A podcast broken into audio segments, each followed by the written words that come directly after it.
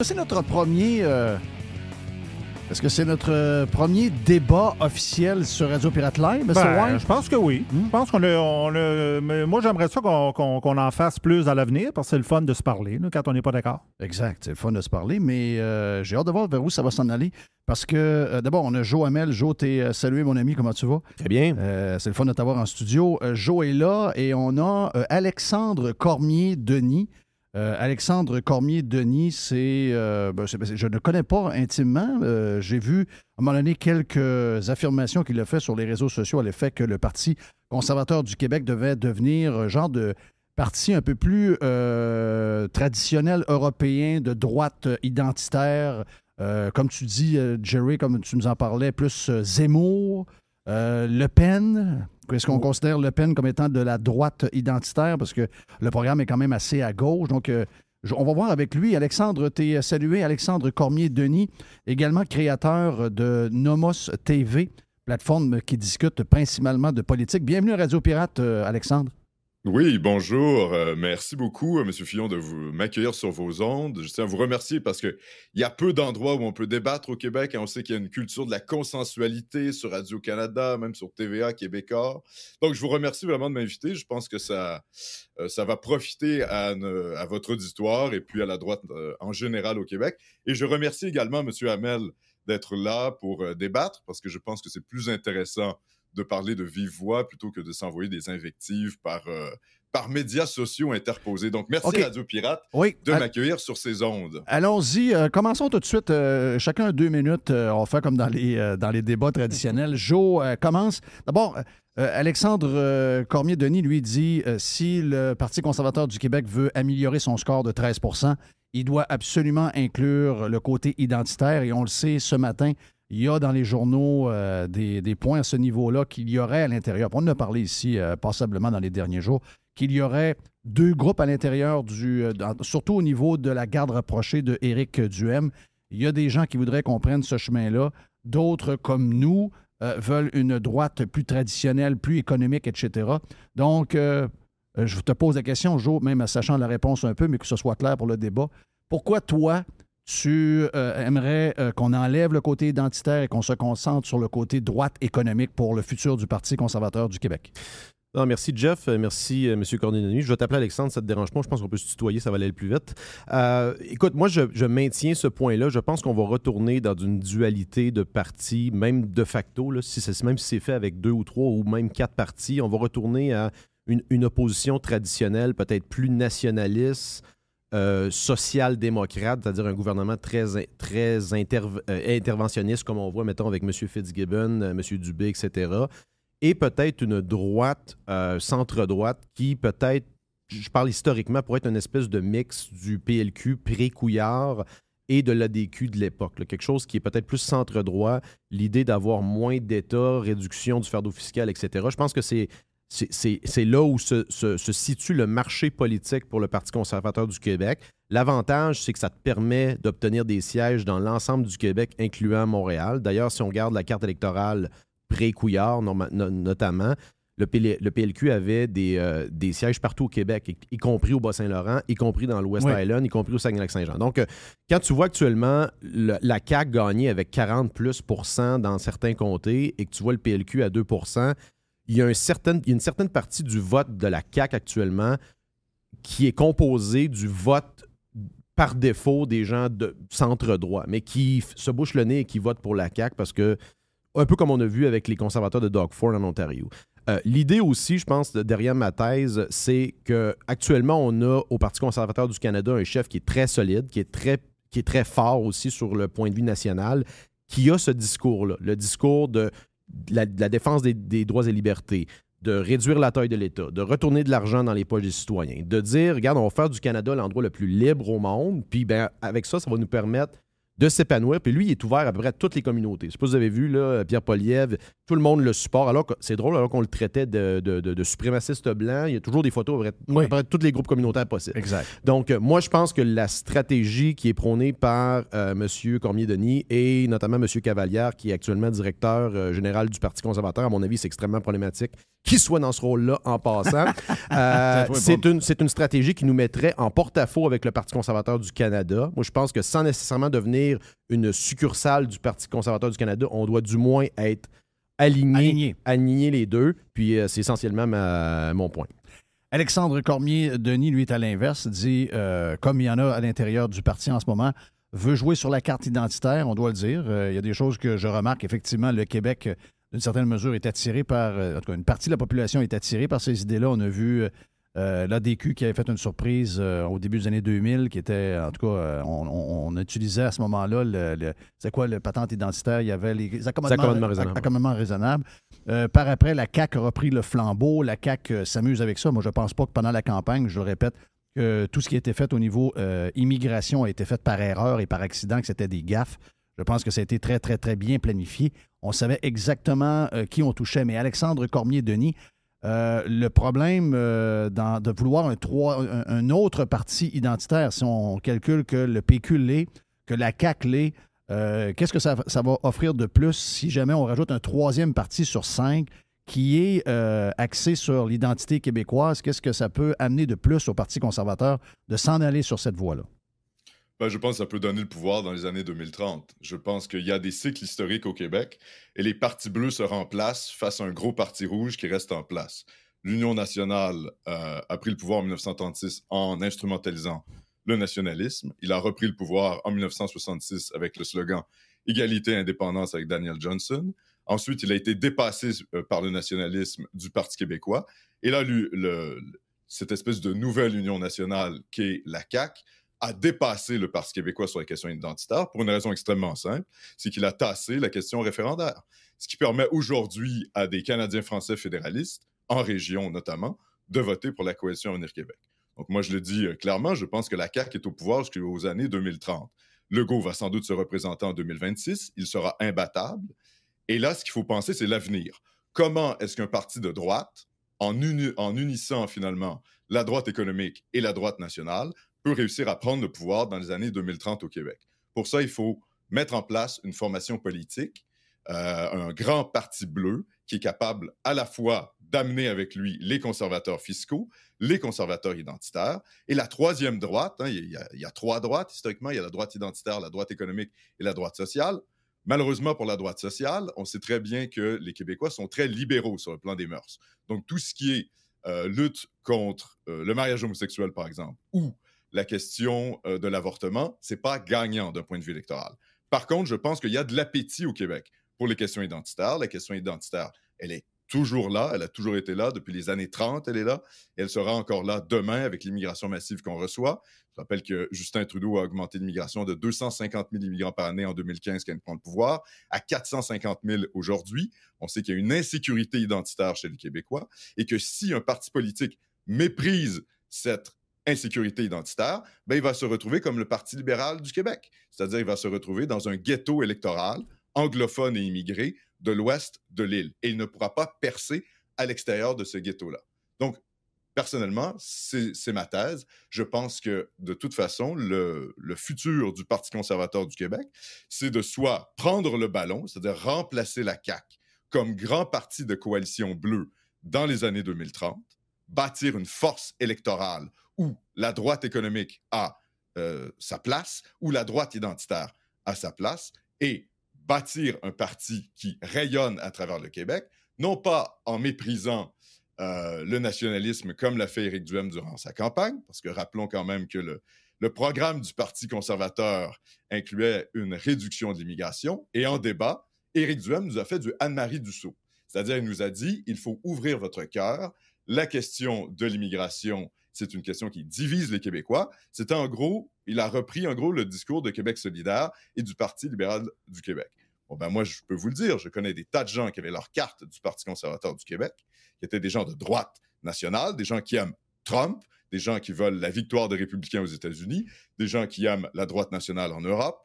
et qui ont été dégoûtés, en fait, des positions d'Éric Duhem durant cette campagne-là. Et ils n'ont pas voté pour le Parti conservateur du Québec. Donc, il y a un marché électoral à aller chercher dans la droite nationale au Québec. Et on a très bien vu, je suis d'accord avec vous d'ailleurs, M. Filion, quand vous dites que les dérapages, entre guillemets, ça c'est Radio-Canada qui nous dit que c'est des dérapages. Quand Jean Boulet fait ses déclarations, quand euh, François Legault fait ses déclarations, et qu'une semaine, il s'excuse, il fait des déclarations, il lit immigration et identité, il s'excuse devant les médias, deux jours plus tard, il en remet une couche. Ce, ce ne sont pas des gaffes. OK? C'est une stratégie politique pour rapatrier le vote des Québécois qui sont euh, inquiets de l'immigration massive, du multiculturalisme de Justin Trudeau. Et je dirais, je, vais même aller plus loin. Moi, j'ai des contacts à la Coalition Avenir Québec, des gens qui m'ont appelé, qui travaillaient au QG, au quartier général, qui m'ont dit le téléphone ne dérougit pas à la CAQ. Les gens nous disent vous faites bien de nommer le réel. Parce qu'au Québec, tout le monde est conscient que Euh, les, les gens qui se je- je vais donner le- dessus je vais à donner le- Montréal-Nord, le- le ce sont droit pas les de- Gaspésiens, ce ne sont pas les pêcheurs gaspésiens. Je vais donner le droit de, de répondre à, à Jonathan Hamel parce que euh, je ne veux pas qu'on débatte euh, ad vitam aeternam sur la, la droite que nous, on voit. On en parle, on en parle régulièrement. Donc, concentrons-nous sur ce que certaines personnes au parti, certains de l'équipe d'Éric Duhem, de la garde rapprochée d'Éric Duhem, veulent établir dans les prochains temps. Puis, effectivement, débattons là-dessus.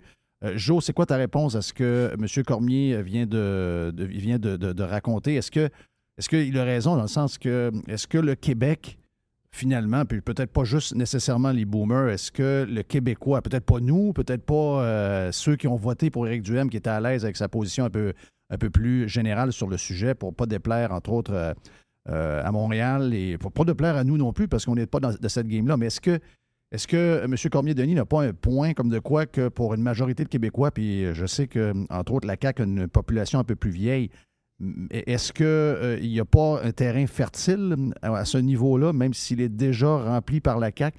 Est-ce que c'est pas un incontournable? Non, ben, je pense que ben, je suis d'accord avec M. Cormier-Denis sur le fait qu'il y a effectivement des cycles euh, au Québec. Il y a eu, euh, je pense qu'il y a une. D'ailleurs, euh, j'apprécie beaucoup sa connaissance historique euh, que je ne nie pas. euh, et moi, je ne suis pas, de ceux qui veulent euh, couper le micro à Cormier-Denis ou de l'exclure. Au contraire, je pense qu'il y a un point de vue qui mérite d'être débattu. Moi, je pense que mon point, c'est que je pense que cette clientèle-là, elle est déjà servie par la CAQ et le Parti québécois. D'ailleurs, dans le, plan qu'il présente, il dit spécifiquement que la CAQ va rester au pouvoir jusqu'à 2030 en utilisant spécifiquement cette stratégie-là. Donc, l'opposé de ça, qu'est-ce que c'est?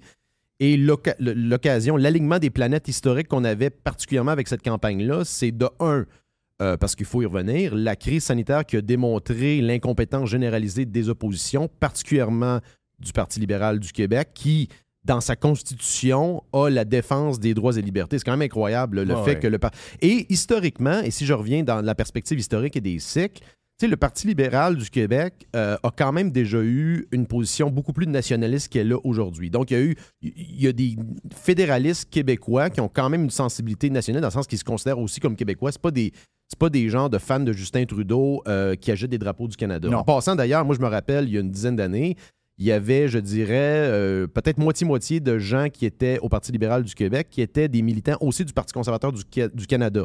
Actuellement, ce sont juste des gens du PLC ou même du NPD. là. Donc, Ouais. euh, le Parti libéral du Québec actuellement a délaissé, je pense, une clientèle fédéraliste avec peut-être une espèce de sensibilité nationaliste.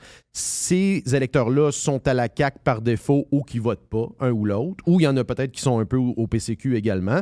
Moi, je pense qu'il a fait per- perdre des, euh, des votes pendant la campagne, je pense, c'est la timidité d'Éric Duhem par rapport à la crise sanitaire. Oui. La, la base, ce que- ce qui a formé la base du Parti conservateur du Québec.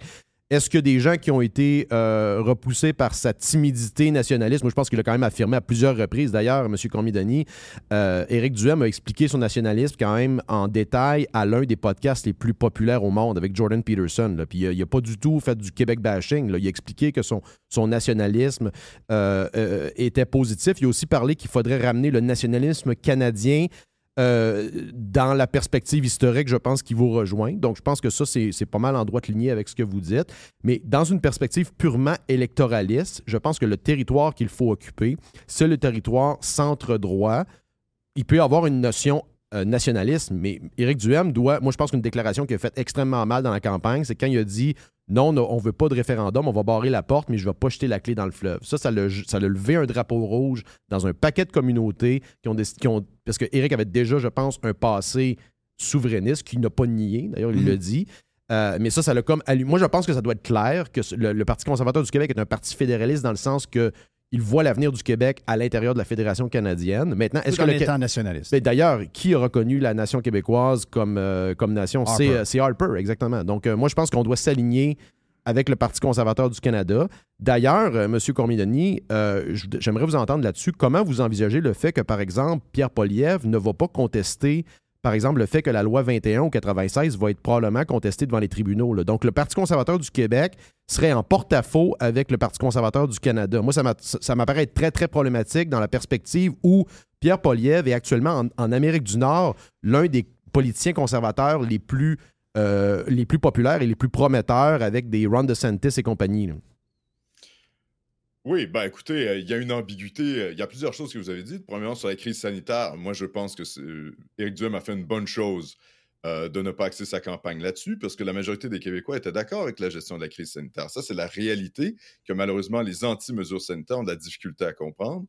La vérité, c'est que les Québécois voulaient être protégés par l'État et que ça a été payant électoralement pour la CAQ d'être plus liberticide que pas assez. Euh, Jason Kenney n'est plus au pouvoir en Alberta. Ben, Legault, lui, a été élu à 90 députés. Donc, ça a été payant. La Ouais, mais Jason Kenney a, Ouais. été, a été refuté par les gens qui l'ont élu, pas parce qu'il a euh, mis euh, pas assez de, de- de- de normes euh, sanitaires. C'est que les gens qui ont voté pour lui, qui lui ont fait confiance, ont trouvé qu'il a, euh, qu'il a carrément versé du côté des médias, du côté de, de ce qui se passait au Canada. C'est eux qui ont pu voter pour lui. Là. Je, je- faut- ça, il faut le corriger. là. Il a, si jamais il avait été un Ron DeSantis de lui-même, il serait toujours à la tête du Parti conservateur, probablement en Alberta. là. Ben, en tout cas, c'est des suppositions parce que pour l'instant, il a été le, le politicien qui a mis en place les, les mesures les moins liberticides euh, au Canada et lui, il n'est plus là. Ouais, mais il a- il a reculé. Il y a, il y a un peu, là. Il y a- ça, c'est pas, c'est pas, c'est pas ça qui est arrivé. On a assez de pirates qui sont en Alberta pour nous dire comment ça s'est passé. C'est que il a, il a dérapé à un moment donné. Là. Il, a, il est tombé dans la sauce du confinement et des, des- et des règles. Euh, Et c'est là où ça l'a, ça l'a, ça l'a dérapé. C'est là où sa base euh, s'est sentie euh, complètement abandonnée et ces gens-là lui ont fait payer ce qu'il a fait. Donc, euh, ça, il faut, faut, faut le corriger. là. Ben, d'accord, mais en tout cas, au final, il n'est plus là et Legault est là avec 90 députés. Donc, euh, je veux dire, euh, la réalité de la crise sanitaire au Québec, c'est que les gens étaient plutôt satisfaits. Il y a même un pourcentage de la population qui trouvait que Legault n'en faisait pas assez. Moi, ça faisait pas Oui, mais mon ces gens-là, hein. ces gens-là, Euh, ils sur les ont de voté pour la CAQ.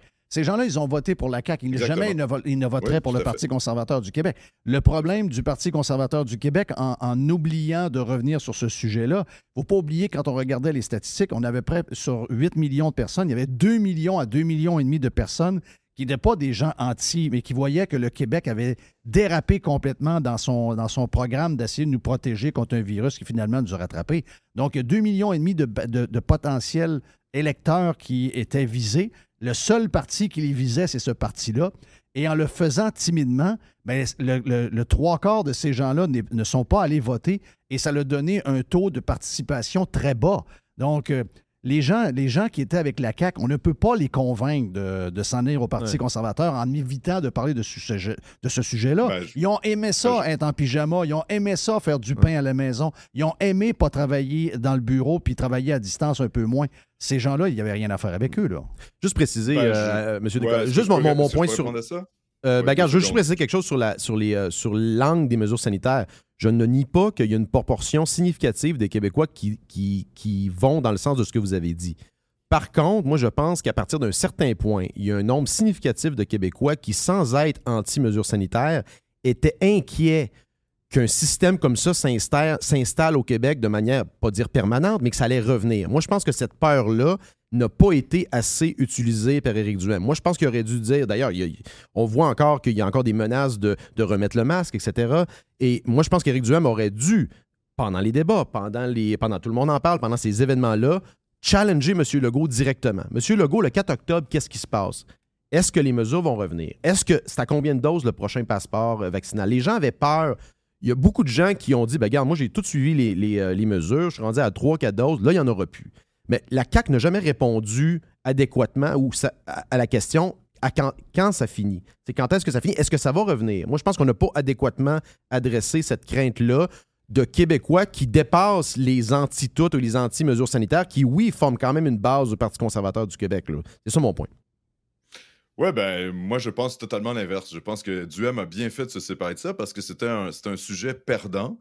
Euh, la crise sanitaire était derrière nous, c'était fini. On savait très bien, Legault l'a dit, grosso modo, il n'y aura pas le retour des mesures. Les gens, et la carte, on sait tous que la CAQ gouverne au sondage. On sait que l'opinion publique a basculé de l'autre côté.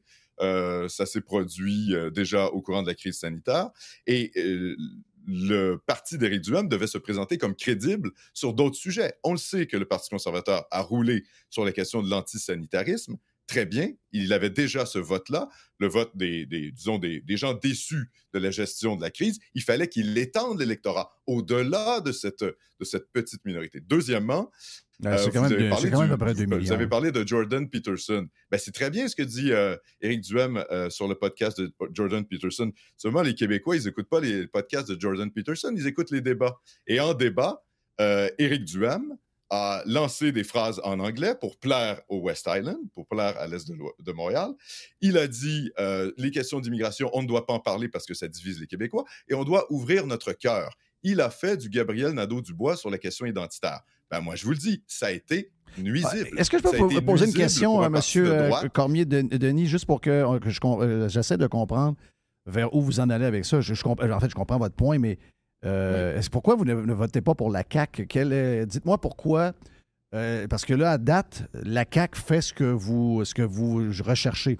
Pourquoi la CAQ n'est pas la solution pour vous si la CAQ fait exactement ce que vous demandez en immigration. Elle fait exactement ce que vous aimez euh, des mesures sanitaires? Vous semblez être quelqu'un qui, était d'accord avec les mesures sanitaires. Pourquoi vous, euh, pourquoi vous ne rentrez pas dans les rangs de la CAQ tout simplement, puis que ah vous dites bonne chance au Parti conservateur finalement? Non, mais parce que d'une part, euh, les mesures sanitaires, je pense qu'elles ont été excessives. Et dans, en ce sens-là, je pense que Éric Duhem avait partiellement raison, en tout cas. D'autre part, sur la question identitaire, ben, la CAQ fait exactement ce que sans doute vous lui reprochez également.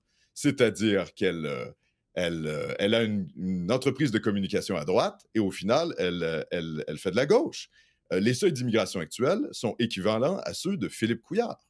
Donc, je veux dire, c'est bien beau la communication caquiste. Elle fait, des, elle fait des campagnes électorales sur les questions nationales, mais la réalité concrète de son bilan est très, très faible sur ce, sur ce niveau-là. Et la CAQ, on le sait, gouverne au sondage. Ce reste un gouvernement qui est extrêmement centriste. Moi, mon objectif, c'est qu'il y ait un parti de droite qui puisse unir la droite économique, la droite nationale, qui puisse prendre le pouvoir dans les années 2030. Il faut dextriser, c'est-à-dire droitiser le discours public québécois. On peut le faire sur les enjeux économiques, mais on peut le faire également sur les enjeux identitaires. Et qu'est-ce qu'on voit qui gagne au niveau euh, internationale, c'est cette conjonction de la droite identitaire et, de la droite économique. Mais qu'est-ce que, qu'est-ce que vous, si jamais, si jamais, si jamais, Monsieur euh, Cormier Denis, si jamais euh, on arrive au point où, parce que quand même, il y, a un problème démographique au Québec qui est évident. Moi, je veux dire, je m'adresse avec à des, à des chefs d'entreprise à tous les jours ou à peu près. Ces gens-là sont en panique. Il n'y a, pas de travailleurs. Les Québécois ont perdu le goût de l'effort, ont perdu le goût de, s'enrichir, ils ont perdu le goût de, vivre euh, avec un peu plus de luxe. depuis qu'ils sont confinés, on a euh, multiplié euh, de beaucoup cette tendance à, s'encabaner et à vivre avec moins que moins. Puis tant mieux pour les gens de gauche qui, aiment cette pratique-là. Mais de ce que je, peux voir en ce moment, c'est qu'on ne règle pas le problème juste en, essayant de, convaincre des gens retraités de 59 ans de venir travailler au McDonald's. Ça va nous prendre des gens de, l'Amérique du Sud, ça va nous prendre des gens de l'Afrique, ce qu'on fait déjà en passant. Parce que si on n'avait pas ces gens-là, euh, les boomers qui sont très contents de vendre leur, euh, maison qu'ils ont payé 7500 300 000 finis, une des raisons pourquoi ils sont capables de vendre leur maison 300 000 et d'aller vivre dans un petit condo sympathique, c'est justement qu'on a eu des immigrants qui ont besoin de ces maisons-là pour se loger. Parce que si on ne l'avait pas fait, ces maisons-là auraient peut-être des plywood knife night. et on aurait des maisons qui valeraient 59 000. Donc, euh, il y a une réalité économique dans laquelle on doit euh, ben, on, doit, on doit compétitionner le reste de l'Amérique, on doit compétitionner le Canada. On a besoin de main-d'œuvre pour nos entreprises. On a besoin de services quand quelqu'un va à l'hôpital. On a besoin de services quand quelqu'un va dans un CHSLD. Donc, euh, vous, vous voyez quoi avec cette immigration-là? Ben, moi, je pense que c'est un faux discours économique parce que vous savez, plus vous avez de gens sur votre territoire, plus ces gens-là euh, requièrent des services de l'État-providence. Ouais. En plus, avec le regroupement familial, ce sont des gens qui font venir des personnes âgées, leurs grands-parents, leurs parents. euh, Eux-mêmes euh, sont déjà âgés quand ils viennent, donc ça ne fait pas rajeunir la moyenne de la population. Et en fait, euh, on voit très bien l'espèce de cycle infernal qui se met, notamment au Canada anglais. Plus d'immigrants demandent plus d'immigrants. Donc, c'est une, espèce de, roue infernale où l'immigration appelle plus d'immigration. On a une crise de logement euh, au Québec, notamment à cause de ça, hein, parce que c'est pas la natalité euh, des Canadiens français qui fait en sorte qu'il y ait une explosion démographique au Québec, c'est bien l'immigration massive, et ce- ce- ça ne résoudra pas la question du vieillissement de la population. Ça, tous les démographes l'ont prouvé. Euh, la question de l'immigration massive, ça sert à certains lobbies, notamment le Parti libéral du Canada, puisqu'il fait venir plus d'électeurs, et notamment à certains types de patrons, je dis bien certains types de patrons, qui veulent euh, une, euh, une main-d'œuvre à bon marché. Ce qu'il faut faire, c'est Euh, miser sur la Ça, ça n'existe plus, ben, ben.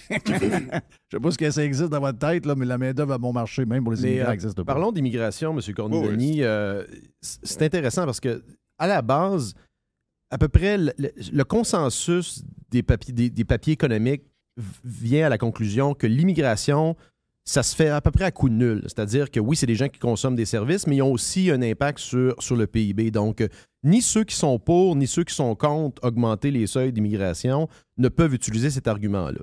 Donc, c'est pas, c'est à peu près à coup nul. Donc, l'idée qu'il y a comme une, euh, il y, a- il y a- il y a une horde de- de- d'immigrants euh, débridés qui arrivent ici pour euh, consommer tous les services et qui n'offrent rien. C'est- passablement faux comme affirmation. On a un besoin. Ben, ça, ça- ça dépend de, de quoi on parle. Ben, on ben, a l'Institut Fraser qui a, qui a notamment chiffré les coûts de l'immigration et ça se, coûte en, ça se chiffre en millions de dollars il y a quelques années. Donc, ça dépend toujours à qui on parle. Sur ce genre de débat-là, on peut faire un débat des chiffres qui est éternel et Oui. qui n'en finit jamais. Moi, ce que je vous dis, c'est pour qu'un parti de droite prenne le pouvoir au, au Québec, il faut non pas qu'il méprise l'insécurité identitaire des Québécois, mais qu'il l'embrasse. Le Parti conservateur du Québec, s'il veut percer d'un point de vue électoral dans les années 2030, il doit à la fois être à la droite de la CAQ d'un point de vue économique et il doit être à la droite de la CAQ d'un point de vue identitaire. Sinon, sinon, il doit concurrencer le Parti libéral du Québec. Le problème, c'est que le Parti libéral du Québec est un parti qui est increvable. Les euh, anglophones et les immigrants de Montréal ne voteront jamais, jamais pour un parti bleu qui est soutenu par ce que les médias, entre guillemets, appellent les radios poubelles de Québec. C'est faux. C'est faux. On l'a vu à Montréal. on l'a vu à Montréal. On a vu des comtés finir à quoi, 20 On a vu des. partir de 1 à 20% Et moi, je, veux dire, de, de candidats directement, le, le- le discours résolument ancré dans la défense des, droits et libertés et de laisser libre choix aux gens, ça résonne particulièrement dans certaines communautés religieuses. Euh, et je pense que c'est un territoire que le Parti libéral a abandonné. D'ailleurs, le- leur, euh, leur recul sur la loi 96 euh, en dit long là-dessus.